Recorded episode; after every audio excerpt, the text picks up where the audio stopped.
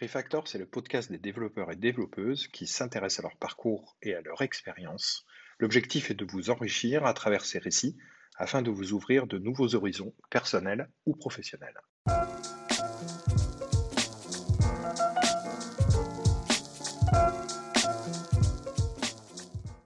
Donc aujourd'hui, j'ai le plaisir de, d'avoir pour ce nouveau numéro de, de Refactor avec moi Mathieu Other, euh, qui est donc euh, développeur d'applications mobiles euh, senior dans la société dans la société Virtuo Technology, donc qui est dans le domaine des applications mobiles pour la location de véhicules. Euh, bah c'est pareil, Mathieu, je le connais pas beaucoup, mais on se connaît pas beaucoup, mais on sépare tout ça, tout ça, tous ces épisodes de Refactor, c'est un peu par le bouche à oreille. Euh, des rencontres qui font des rencontres qui font des rencontres et c'est ça aussi qui est top. Euh, Mathieu, bonjour. Bonjour. Donc toi, tu as démarré, euh, tu es ingénieur de l'école centrale de Lille. Exactement. tu as à peu près une, une, bonne, une bonne dizaine, une grosse dizaine d'années d'expérience. C'est ça. finalement. Et je regarde un petit peu ton parcours. Tu, tu es très vite passé dans une espèce de passion et euh, pour euh, tout ce qui va être la mobilité, l'internet des objets connectés, tout ce qui allie un petit peu de hardware et de software en fait. J'ai l'impression. oui, en fait, en fait, le mobile, j'ai même commencé ça à l'école. j'ai eu l'occasion, donc à Central Lille, de, faire un projet étudiant. On avait des projets étudiants de, six personnes euh, et je travaillais sur, euh, sur un système euh, avec une société qui s'appelle Transville, qui est le réseau de bus et tramways de Valenciennes, de, de, dématérialisation des tickets de transport via du Bluetooth sur des téléphones, à l'époque des téléphones qui n'étaient pas des smartphones. alors, honnêtement, ça marchait pas terrible. Euh, ouais, des gros challenges techniques là. Hein. Et, on était sur du Bluetooth 3 et pas sur du Bluetooth 4. Il y a pas mal de choses qui ont changé depuis. Ce qui est, le, ce qui est un peu marrant, c'est qu'aujourd'hui, ce que je fais, c'est concrètement ce que je fais aujourd'hui, c'est euh, c'est un peu ce qui, aurait pu faire marcher euh, la chose il y a, il y a 12-13 ans. Sauf qu'il y a 12-13 ans, c'était pas possible. Enfin, quasi pas possible. C'était déjà quasi pas possible techniquement. Et surtout, je, moi, j'en étais pas capable il y a, a 12-13 ans en plus. Il y a d'expérience qui joue quand même un peu dans ce sujet-là. Donc, ton, je, regardais, tu as pas mal d'expériences de. Donc, tu es passé, es passé par euh, Aquafadas ici, euh, à Montpellier. Oui. Euh, donc, au début d'Aquafadas, en fait, hein, finalement. Alors, au, plus qu'au début d'Aquafadas, il y, a eu un tournant dans Aquafadas sur le mobile et sur le passage de, de sur, sur AV Comics, leur solution de lecture de BD. Il faut savoir qu'Aquafadas faisait des logiciels pour Mac avant. Euh, et donc oui, j'étais au tout début de la sortie du store. C'est une occasion. Euh, en fait, j'ai appris le développement euh, mobile professionnel à Montpellier. On peut rappeler ce qu'Aquafadas fait peut-être. Alors, Aquafadas, c'est une, société qui originellement faisait des logiciels pour Mac et notamment des, des logiciels de, de gestion de, de gestion de vidéos et de et de et de autour de Flash notamment. De, de contenu multimédia en fait, Exactement. de manière générale. Et à la sortie de l'iPhone, ou en tout cas la sortie du store euh, en 2008, euh, ils, ont, ils ont décidé de sortir un produit, euh, un, produit qui était un lecteur de BD sur, sur mobile. avec Comics, je m'en souviens très bien, c'est ça Avec Comics, sachant que la toute première version, celle sur laquelle j'ai travaillé, c'était même pas un, store de lecture de BD parce qu'à l'époque, c'était pas vraiment possible de le faire, de le faire pour Apple. Euh, sur Apple. Et donc, du coup, euh, et donc, du coup, on avait euh, une application par numéro de BD. Et, finalement, la concrétisation de mon stage à ce moment-là, c'est que le jour de la, de la sortie du store, c'était vers, vers août 2008, il y avait 300 applications disponibles dans le monde, dont, dont 5 qui étaient des BD produites par Aquafadas et dans lequel j'avais, en tant que stagiaire, un petit bout de code dedans c'était une belle réussite. Euh, c'était une belle réussite à l'époque. Il y avait pas mal de challenges euh, techniques. Hein. Il, y a, comme tu le dis, au, démarrage du store, euh, il y avait peu de littérature sur Internet sur comment pusher. tout ça, c'était en Objectif C que tu connais. Exactement. Un langage avec euh, plein de parenthèses, plein de parenthèses, plein de parenthèses, mais quand même un peu moins que le list. Plein de crochets, mais, euh, mais l'idée est la même. Ouais, plein de crochets, ouais. plein de crochets. Et euh, donc déjà, tu avais un goût quand même pour ces, pour ces challenges techniques, en fait. Exactement. Et ce que j'aime bien dans le, dans le monde du mobile, tu, tu, parlais de la relation avec le hardware et des challenges techniques. dans ce domaine particulier, moi, il y a quelque chose qui m'intéresse beaucoup, c'est qu'en plus, on est très proche des utilisateurs c'est à la fois euh, un, domaine de l'informatique assez technique et à la fois un domaine très front. Et donc, du coup, euh, tu, fais des choses que. Enfin, je fais des, je fais des applications que ma mère utilise. Euh, je fais des applications que quand, je rencontre quelqu'un dans une soirée, je peux, lui, peux lui montrer quelque chose que j'ai fait, qui potentiellement il utilise. Et ça, c'est aussi quelque chose qui m'intéresse. C'est travailler sur des, sur des, des back-ends en COBOL pour des banques, c'est quelque chose qui me, qui, me parle assez. Ah ouais, ouais, je comprends. Quoique, ceci dit, il y a un gros marché en ce moment pour le COBOL et, le back-end dans les banques. Hein. Oui, oui.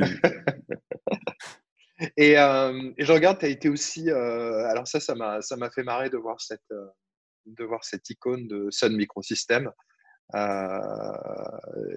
campus ambassadeur pour Sun Microsystem. Ils faisaient des super belles bécanes quand même à l'époque. Ils faisaient des super belles bécanes. Et d'ailleurs, à l'époque, j'ai fait, des, j'ai, fait des choses assez, euh, assez étonnantes parce que dans, dans ce cadre-là, j'ai donné des cours euh, dans, dans, des écoles d'ingénieurs euh, sur du Java ME. Euh, le Java ME, c'est la, la, sous-classe de Java qui permettait de faire du, du, du mobile à l'époque, et notamment ce, les, les, applications qu'on trouvait dans les jeux mobiles, dans le dossier jeux mobiles. Et, et, finalement, mon, mon, mon, premier job hors stage, ça a été notamment euh, de maintenir euh, le framework de développement Java ME pour Atos Worldline, du coup à Seclin, et donc du coup sur des technos, sur des technos qui aujourd'hui. Ça c'est ton premier job. Ça c'est ton premier job, Mathieu. là on est en 2009. Exactement tu rentres dans une, une, petite entreprise au, au, futur prometteur, Atos. Non, je plaisante. Une énorme boîte. Euh, tu as, as, quoi là? Tu dois avoir 25 ans? À peu près 23, 24 Ouais, dans ces eaux-là. Ouais. Et euh, comment ça fait quand on se retrouve dans, dans, une boîte si énorme? Donc, tu trouves, ils ont quoi là-haut? Donc, c'est à Lille. Euh, ils ont un, j'imagine, ils ont un gros plateau ou un truc comme ça? Comment, tu te, comment ça, se passe l'intégration? Sachant qu'en plus, euh, Atos Worldline, c'est la filiale, euh, c'est la filiale d'Atos qui fait aussi de l'hébergement et qui en fait vend des solutions packagées avec de l'hébergement, du développement et de la maintenance. Donc à Lille, il y a même un data center en fait. Euh, ouais, ouais c'est gros quoi. C'est vraiment énorme. Euh, pour, euh, je ne je, pourrais pas ressortir les chiffres de combien de personnes il y a là-bas de, de, tête, mais ce qui m'a marqué, c'est que à cette époque-là, donc j'étais en stage de fin d'études et en, et en première embauche, et à l'époque, sur, sur le site de Seclin, donc à Lille, il y avait 500 stagiaires. Donc on est vraiment sur. Ah ouais, 500 stagiaires. On est vraiment sur des, sur des volumes assez exceptionnels. Euh... C'était des, euh, il, y avait il y avait une gare là-bas où il y avait des trains qui arrivaient avec des stagiaires remplis, des choses comme ça. Il y avait, 500 stagiaires, c'est. Il n'y avait pas de transport en commun, il fallait venir en voiture. Il y avait un énorme parking euh, parce que c'est dans la banlieue lilloise. Euh, et, et, oui, c'est énorme. Après, à mon avis, on n'a pas tous bossé dans la même boîte, euh, ces personnes-là, parce que quand tu es dans ce type de, structure, euh, plus que j'ai bossé pour Atos, euh, le, vrai sujet, c'est dans quelle équipe tu as bossé, avec qui tu as bossé. Oui, bien sûr. As rencontré. Parce que finalement, c'est une ville, c'est quasi une ville avec plusieurs entreprises dedans. Quoi. Exactement. Bien sûr, Comment, comment, quand tu es, quand, es, jeune comme ça, jeune ingénieur, jeune deep qui arrive dans une énorme machine comme ça, Comment ça se passe? Comment on se sent? Comment on, est intégré? Ça s'est bien passé? Tu as été tutoré, mentoré euh, euh, ou tu as été laissé comme un, petit bouchon euh, flottant? Ça s'est très bien passé et notamment par le fait que moi, je m'intéressais à un domaine très particulier qui était le développement mobile. J'avais déjà une expérience donc à Aquafadas en iOS. j'ai tout de suite commencé à faire de l'Android donc en 2009. Même pendant mon stage, j'ai commencé à faire de l'Android. Et, il se trouve qu'on a commencé à vendre des projets euh, à une époque où j'étais la seule personne dans la boîte qui faisait du, mobile. Donc euh, très vite, euh, En, fait c'était simple. J'étais sur le, sur le sous-créneau porteur qui marchait bien. Et du coup, sur le bon rail finalement. Ouais, bien sûr. D'ailleurs, je sais. Et Ouais. Ça a été une, ça, a été, ça, ça, a été une vraie volonté de ta part après ton diplôme d'ingé? Euh, petit à petit, stage chez Aquafadas, etc. Rentre dans le mobile, tu aperçois que ça te plaît, tu continues là-dedans. Et chez Atos, bam, tu mets euh, le premier pied dans l'environnement vraiment professionnel à travailler sur du coup des vrais projets concrets. Euh, on te met sur quoi là, sur les, sur les premiers projets? Le tout premier projet sur lequel j'ai travaillé n'est jamais sorti en production. C'était c'était quelque chose pour, pour Orange. Euh, mmh et c'était le portage d'un service qu'ils utilisaient en MMS pour le porter sur des apps. Euh, et l'idée, c'était, euh, tu prends une photo et ça l'envoie sur une carte postale physique. c'était un service qui existait chez Orange. ouais, ça existait ce genre de service à l'époque. Ouais, j'avais entendu parler de ce genre de service. Mais peut-être pas chez Orange, mais, mais chez CFR. J'ai un doute si c'était chez Orange ou chez SFR, mais, enfin, mais en, tout cas, l'idée, ce service existait. Il n'est jamais sorti parce qu'à l'époque, oui, non, c'était SFR, parce qu'à l'époque, euh, le service n'est pas sorti parce qu'il voulait négocier avec Apple de ne pas passer euh, sur du paiement euh, de facturation par les stores, mais de passer sur la, facture opérateur. pendant tout le développement, ils ont dit on, on, arrivera à négocier avec Apple. Finalement, ouais, non. non. Il y en a d'autres qui ont essayé euh, récemment de négocier avec Apple, le gouvernement notamment pour Stop Covid. Et c'est, c'est, comme disait l'autre, euh, il y en a qui ont essayé, mais ils ont eu des problèmes. Euh, donc tu restes un, peu plus de deux ans chez Atos. et après, tu as une petite, une petite expérience entrepreneuriale. C'est ça hein Alors, j'ai une expérience entrepreneuriale en parallèle de mon travail. Euh, en fait, euh, j'ai déjà, déjà pourquoi j'ai quitté Lille, euh, c'est parce que le, justement le contexte chez Atos a changé. et, et on, était un peu en période de crise économique à l'époque, qui va peut-être se dire bientôt. donc, donc les, les, priorités changent, etc. depuis, depuis quelques mois, j'avais plus de manager direct parce que mon manager était passé à, un autre poste et du coup mon N plus 2 faisait fonction. Déjà, quand on, dans, dans, dans l'entreprise, ton N plus 2 fait fonction de manager, euh, c'est, ça, ça sent pas bon. Et à un moment, on me dit bah, qu'il n'y aura plus de possibilité de faire du mobile euh, et que je vais devoir passer sur d'autres projets, euh, ce, qui, ce qui ne me va pas forcément. Et du coup, je décide de chercher ailleurs et, et ce qui me fait arriver à Paris chez Octo, euh, chez Octo Technologies. Mmh. Et, quasi tout de suite, en arrivant à Paris, je me dis c'est une opportunité de, de faire autre chose, euh, de, découvrir des nouvelles choses, et notamment je me, je me rapproche du milieu des, des du, milieu des, des hackathons. Euh, et lors d'un hackathon, euh, avec, avec des collègues d'ailleurs, avec des collègues d'Octo, on, on, rencontre une équipe et on lance une app qu'on fait le soir, le week-end et qui, sur lequel on a pas mal investi de temps euh, et qui, est, euh, qui, a, qui, a, en tout cas, en nombre d'utilisateurs, plutôt bien marché, qui nous a jamais rapporté d'argent et qui a, qui a jamais vraiment euh, fait quelque chose. Mais, mais Qu'est-ce que c'était cette, cette app alors, le concept de cette app, bon, déjà qu'il y avait un, nom, un nom discutable qui s'appelait Waipook, que personne ne pouvait prononcer. c'est le concept, c'était YP Y-P-O-O-Q. C'était l'acronyme de Your Personal Opinion or Question. Euh, bon, le, le, nom est une erreur, euh, je le sais maintenant, mais, euh, mais l'idée, c'était un, système de sondage, de sondage à, QCM, qu'on pouvait poster soit à ses amis, soit à la communauté. Et l'intérêt, c'était de faire des micro-sondages pour, pour aider à la prise de décision. par exemple, mm-hmm. je suis je suis euh, dans un magasin, j'hésite entre deux choses, je, je, poste un sondage, soit à tout le monde, soit à ma communauté, et ils répondent de façon anonyme. Et donc, du coup, euh, et donc, du coup le, concept, c'était de poser des questions pour avoir la vraie réponse que pensent les gens sans, sans leur répondre directement. C'est comme, le, le comme euh, qui veut gagner des millions quand tu interroges la salle et qui te donne une réponse comme ça. Voilà. on avait des idées de monétisation derrière, de, de, de travailler avec des instituts de sondage pour glisser des sondages à l'intérieur, euh, euh, des sondages pour des mmh marques, ce genre de choses. Euh, il se trouve que l'app a beaucoup marché, mais auprès d'un public qu'on n'avait pas prévu, qui était les, les, les moins de 15 ans. Les ados, j'étais sûr que tu allais me dire ça, parce que il y a plein d'apps qui marchent comme ça, en fait, où les ados tu sais, des apps de culture générale où ils se lancent des challenges, machin, etc. Donc ça m'y a fait penser tout de suite. C'est ça. Et du, coup, et du coup, ça a marché chez les ados. Et, et, à ce moment-là, on s'est un peu moins reconnu, toute l'équipe, dans, dans, notre projet parce que déjà, déjà on ne voyait pas de possibilité de monétisation. Et deuxième chose, on n'était plus le public de notre app. Après, ça, ça a quand même été une super réussite parce que euh, moi, ce que je retiens de cette expérience-là, euh, notamment, c'est qu'à un moment, on avait une page Facebook euh, pour, pour, pour faire la pub de, de cette app. il y a une page Facebook non officielle des utilisateurs de l'app qui s'est créée pour qu'ils puissent ah parler entre eux. Et donc, on, on a vraiment. c'était vraiment, c'était vraiment viral le truc.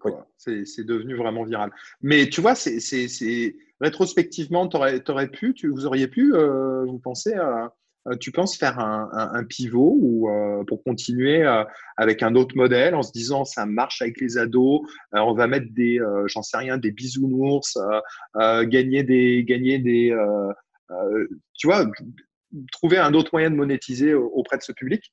Vous y avez pensé? On y a réfléchi et c'est compliqué et on commençait à atteindre des, des, des, des problématiques qui, sont un peu compliquées.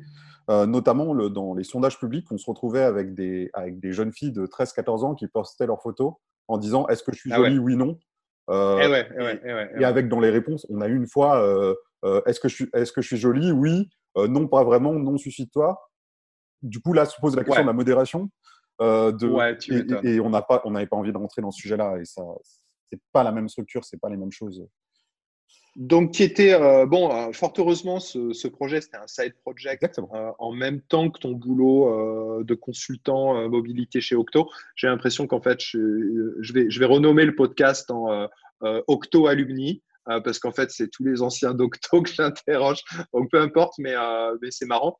tu as, dû passer des bons moments là-bas parce que je crois qu'ils sont assez. étaient dans la branche spécialisée finalement sur le mobile. Oui, j'ai passé quatre ans là-bas euh, et, pour le coup, j'ai vraiment eu l'opportunité de travailler sur des projets euh, un, peu, un peu de grande envergure, un peu impactants.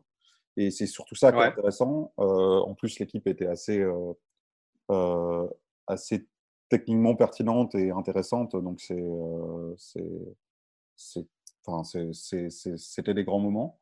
tu as, as, des projets qui te viennent en tête qui sont, qui sont sympas? Euh, oui, euh, les, les, les, plus gros et ceux qui m'ont le plus marqué, j'ai passé pas mal de temps à la poste euh, sur l'application qu'utilisent les facteurs pour, pour, pour, que tu signes quand tu reçois un colis. et surtout, ce qui était intéressant là-bas, c'est qu'on avait une grosse équipe. moi, je suis arrivé pour monter cette équipe à la poste et on est monté à 26, je crois, développeurs Android. Mmh Bon, finalement, euh, sur, euh, sur, sur, Paris, il y a une DSI à Paris, c'est ça? Euh, Sur à, Champs-sur-Marne, mais enfin, en région parisienne.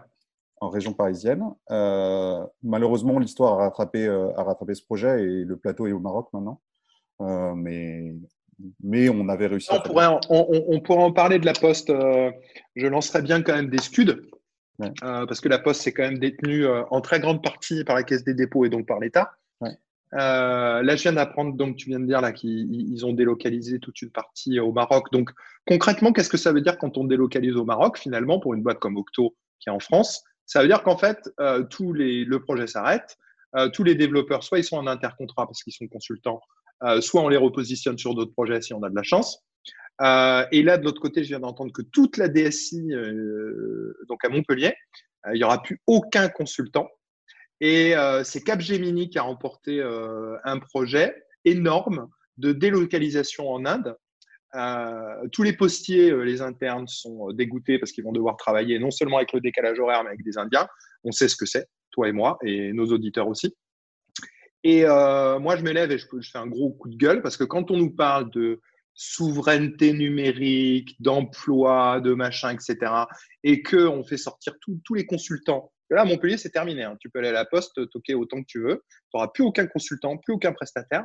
Euh, des gens qui mangeaient ici et qui faisaient, euh, et qui faisaient euh, tourner le territoire. Et hop, on délocalise tout ça en Inde. Donc là, c'est le petit coup de le, petit coup de gueule de Pierre Vanier à l'encontre d'ailleurs du DSI qui a été élu meilleur DSI de France en 2018, hein, entre parenthèses, pour ce genre d'agissement. C'est sûr, c'est la problématique. après je, connais moins maintenant parce que je suis plus dans les murs et que c'est un peu plus compliqué, mais, mais en tout cas, à l'époque, le projet était super innovant. On avait réussi à créer un truc. il y, avait pas mal de problématiques autour de la gestion des syndicats qui se posaient des questions. Est-ce que les, facteurs veulent un téléphone sur eux qui a potentiellement de la géoloc Et on avait travaillé là-dessus, on avait, on avait accompagné les gens là-dessus pour pour, pour, faire quelque chose qui marche bien et, et, qui leur garantisse aussi euh, euh, des sécurités, euh, de la vie privée et pas du flicage et du. Ouais, Et en fait, pour moi, c'est super important parce que en fait, on fait de la transformation numérique à un endroit où on n'est pas dans un bureau. Et c'est ça ce que permet le mobile aujourd'hui. un facteur, il n'est pas dans un bureau, il est dans la rue. Et, et, ce qui s'est passé dans la banque il y a, il y a 30 ans, quand on a rajouté des ordinateurs, bah là, c'est en train de se passer chez ces gens-là, en fait.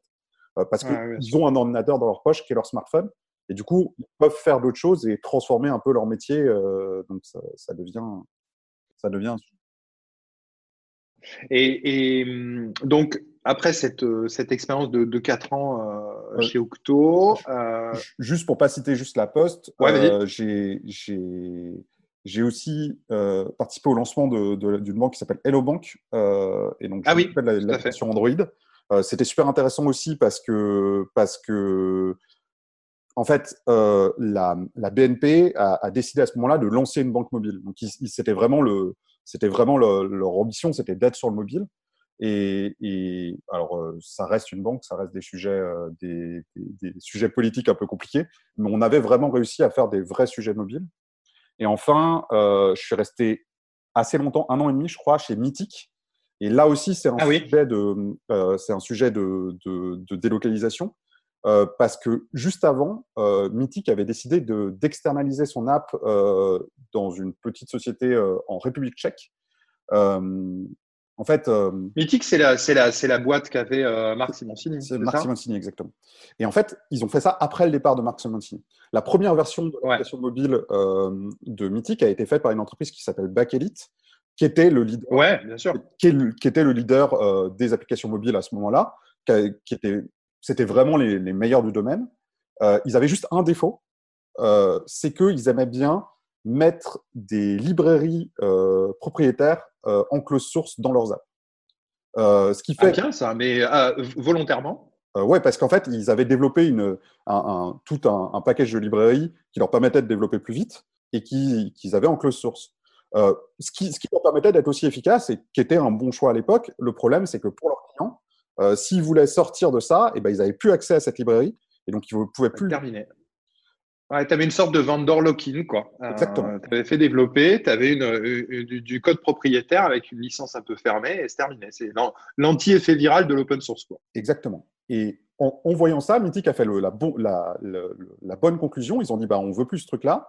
Du coup, on va le, on va le redévelopper et, et, et là, l'erreur, ils ont décidé de le faire redévelopper par une, une entreprise en République tchèque, euh, qui pendant un an et demi n'arrive rien à sortir, euh, font un truc brinque-ballant, mais, mais, qui n'existe pas vraiment, etc., et qui est jamais mis en prod, jusqu'au moment où ils font appel euh, à Octo, du coup, et, et donc à moi qui arrive, euh, qui dit, bah, ça va plus du tout, ça fait un an et demi qu'on n'a pas eu de mise à jour, il faut qu'on trouve une solution, et surtout, il faut qu'on reprenne la maîtrise de notre code et qu'on réintègre ça chez nous, bah, bien sûr. les prestats, etc.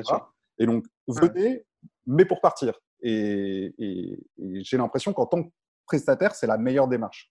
De se dire, OK, on va commencer, on va vous aider, à, on va faire des entretiens d'embauche, on va vous aider à recruter, euh, et pour avoir une vraie équipe sur place. Et, et pour une entreprise comme Mythic, euh, avoir une application mobile euh, qui est dans les tops des tendances, etc. Surtout que c'était l'époque de la sortie de Tinder, qui était un gros concurrent. Bien sûr.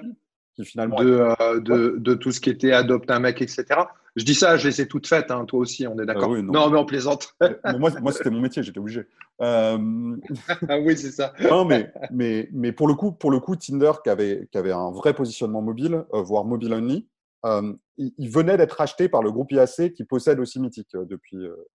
donc c'était le même groupe, mais du coup, il y avait la vraie, la vraie comparaison en interne entre une boîte qui est mobile only et une app qui Ouais, ouais, ouais, bien sûr. la dernière roue du carrosse. La concurrence entre euh, euh, l'ancien produit mythique, euh, historique, etc., et le nouveau Tinder pure online payer qui arrive sur le truc et ça se tirait la bourre. Mais c'est vrai que tu as raison de, de, de au niveau de la prestation, de pouvoir réintégrer et, et, et se réapproprier le code source et donc du coup son produit et son service et en avoir la maîtrise plutôt que d'aller le développer en mode boîte noire en République tchèque où pendant un, demi, un an et demi, il n'y a rien qui est sorti.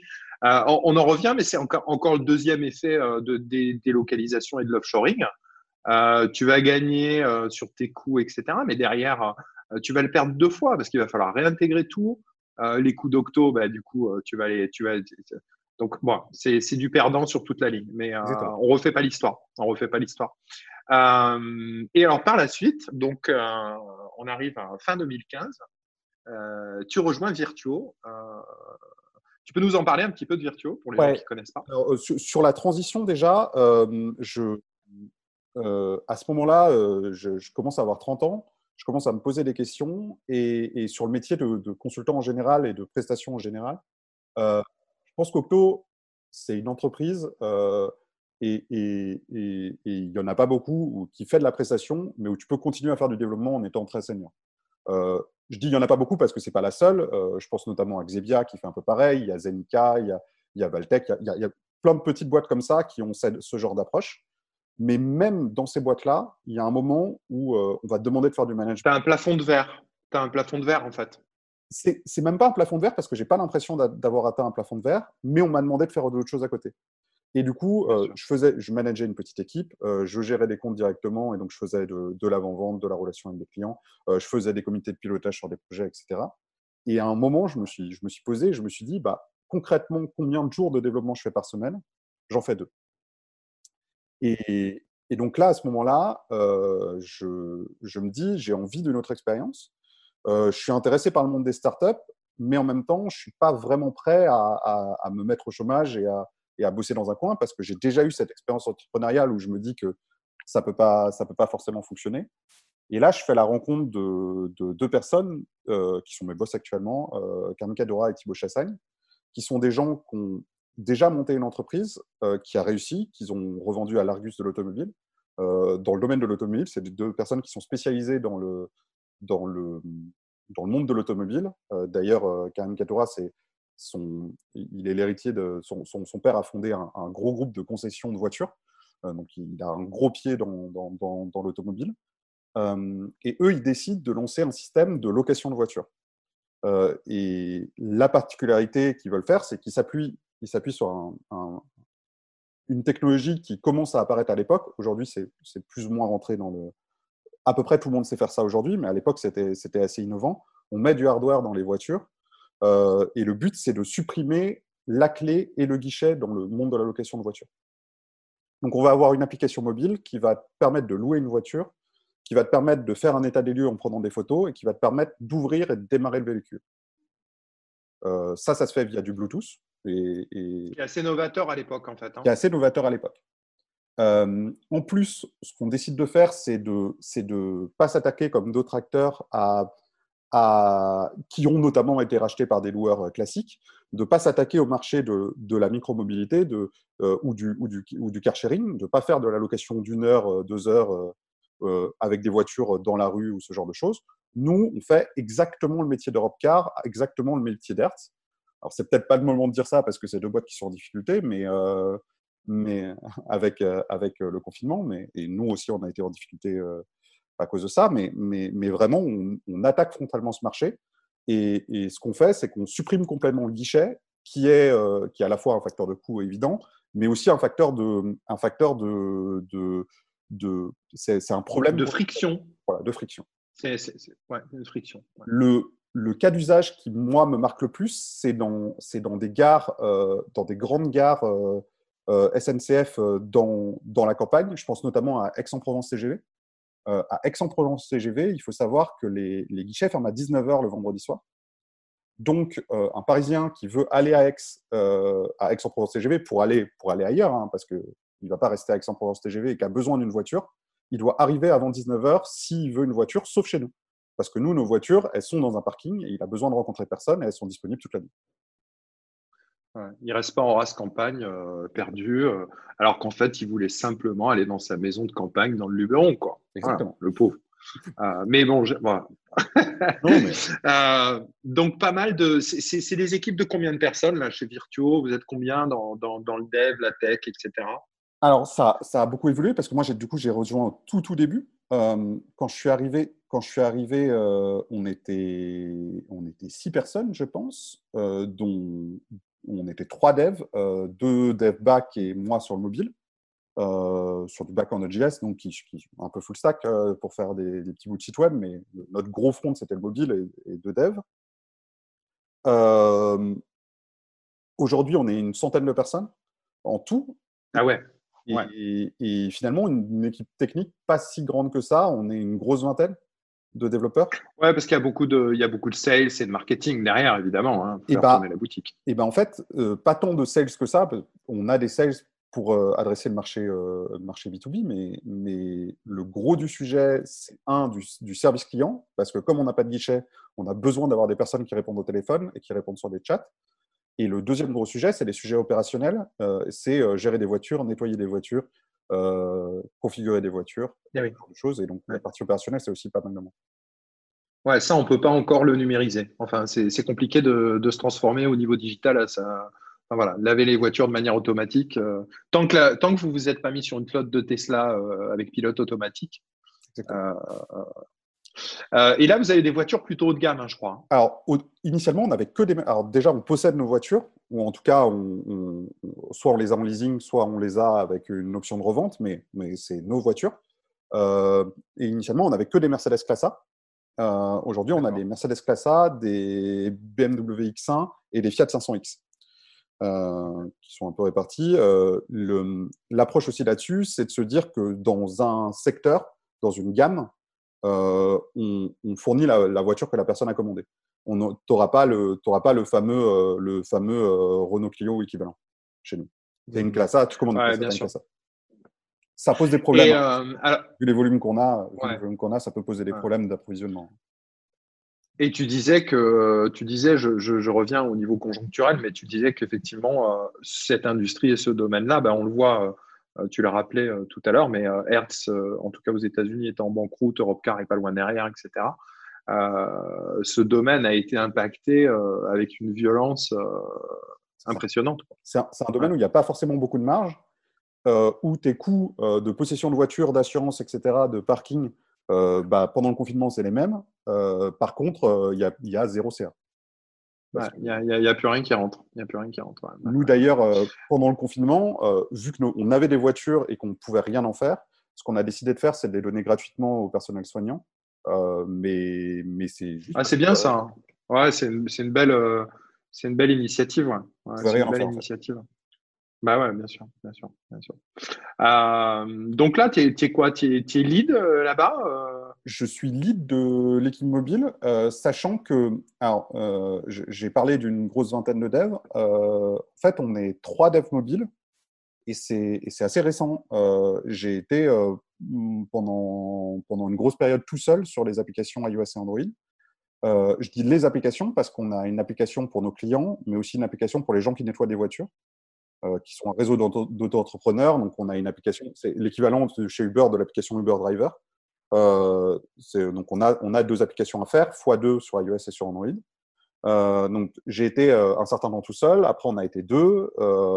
puis, je suis repassé tout seul. Et maintenant, on est trois. Donc, on reste une petite équipe sur le mobile.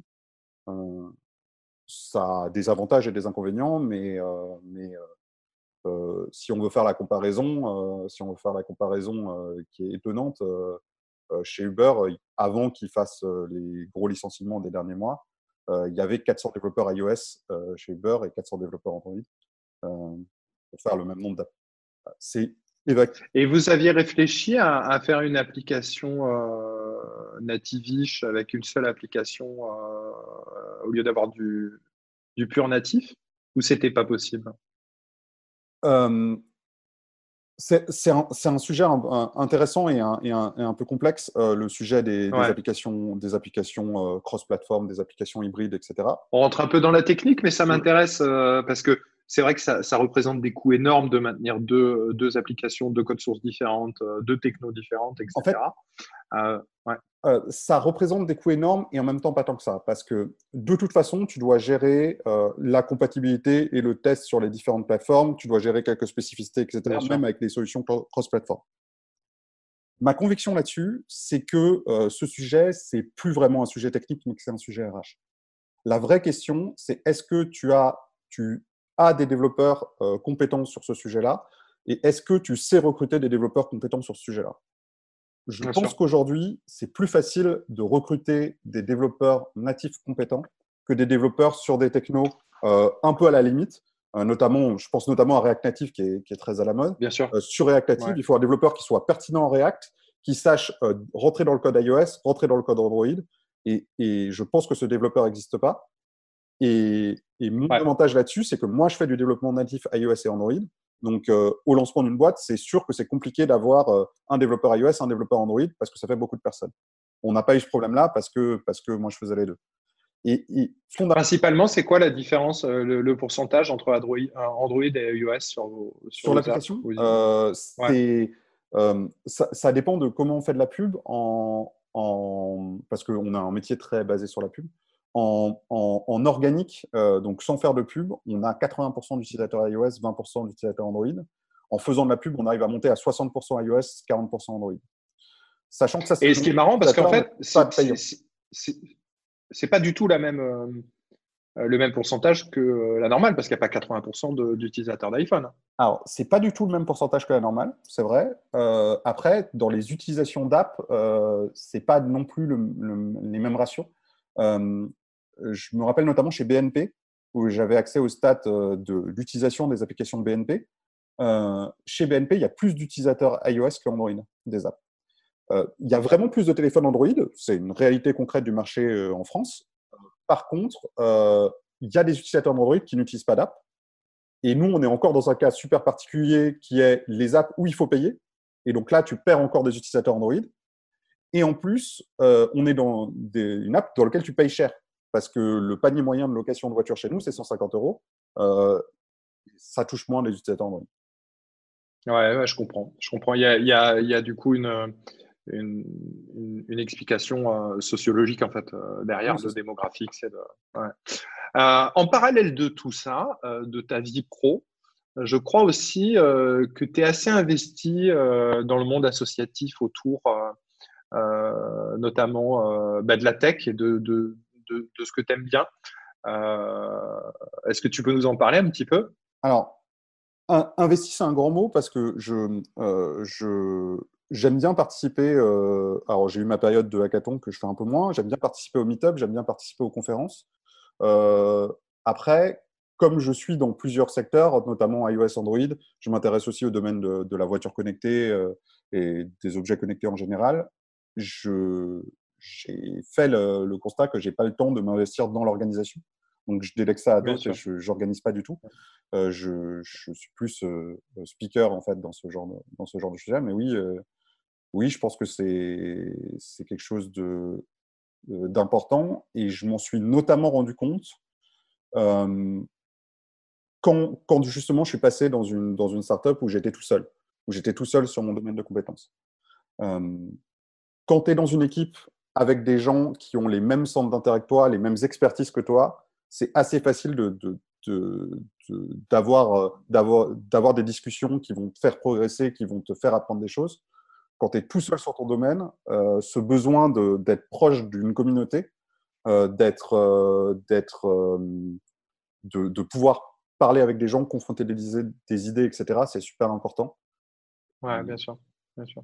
Et limite. Ouais, pour pas se retrouver tout seul et avoir des feedbacks, benchmarker un peu tes idées, sentir un petit peu ce qui se fait en termes d'architecture, en termes de choix techniques pas se sentir euh, pas se sentir tout seul. C'est super important l'esprit euh, communautaire.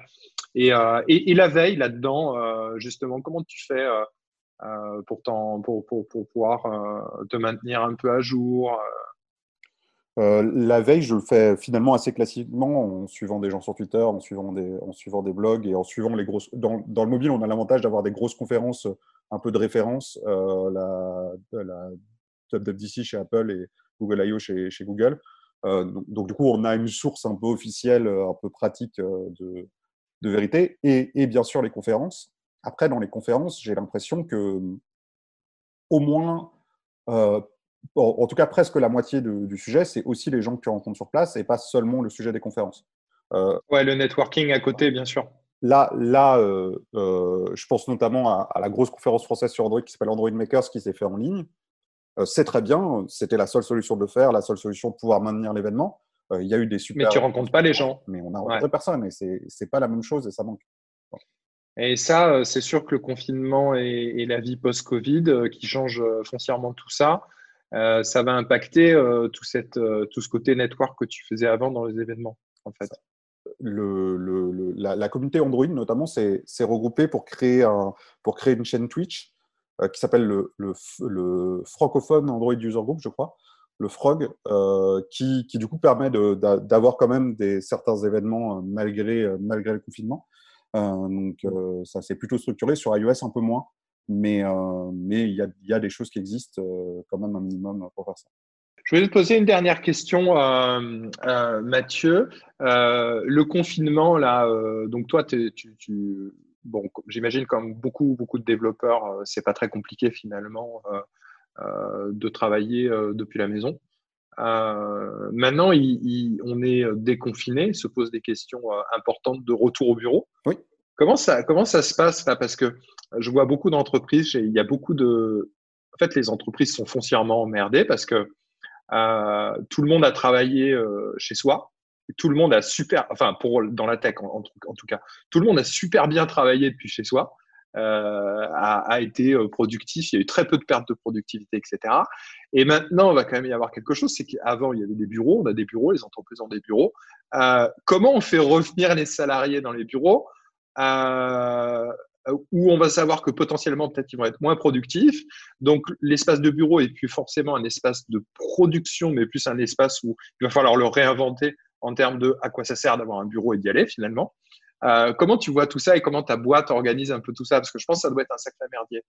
Euh, notre cas, il est super particulier en plus, euh, donc je vais un peu développer ça. Alors déjà, ce qu'il faut savoir, c'est que on a des personnes en remote de base. Euh, on a une partie des équipes, notamment, notamment des devs, et notamment on a un dev mobile, euh, qui sont pas à Paris. Euh, la contrainte qu'on posait avant le, avant le Covid sur ça, c'est, on, on a une grosse partie de l'équipe à Tours, c'est un jour de présence à Paris par semaine. Donc, donc c'est possible d'habiter à Tours, moins possible d'habiter à Montpellier, mais, mais l'idée c'est que c'est qu'il n'y a pas de problème de travailler à distance. Et donc, du coup, on était déjà prêt pour le travail à distance. La deuxième particularité, c'est que comme on a été très impacté économiquement euh, par le confinement, euh, on a eu recours au chômage partiel. Euh, du coup, coup est-ce que ça s'est bien passé pendant le travail à distance Chez nous, plutôt mal, parce que parce que on travaillait au début deux jours par semaine, après trois jours par semaine, et forcément, quand tu travailles deux jours par semaine, bah, tu n'avances plus.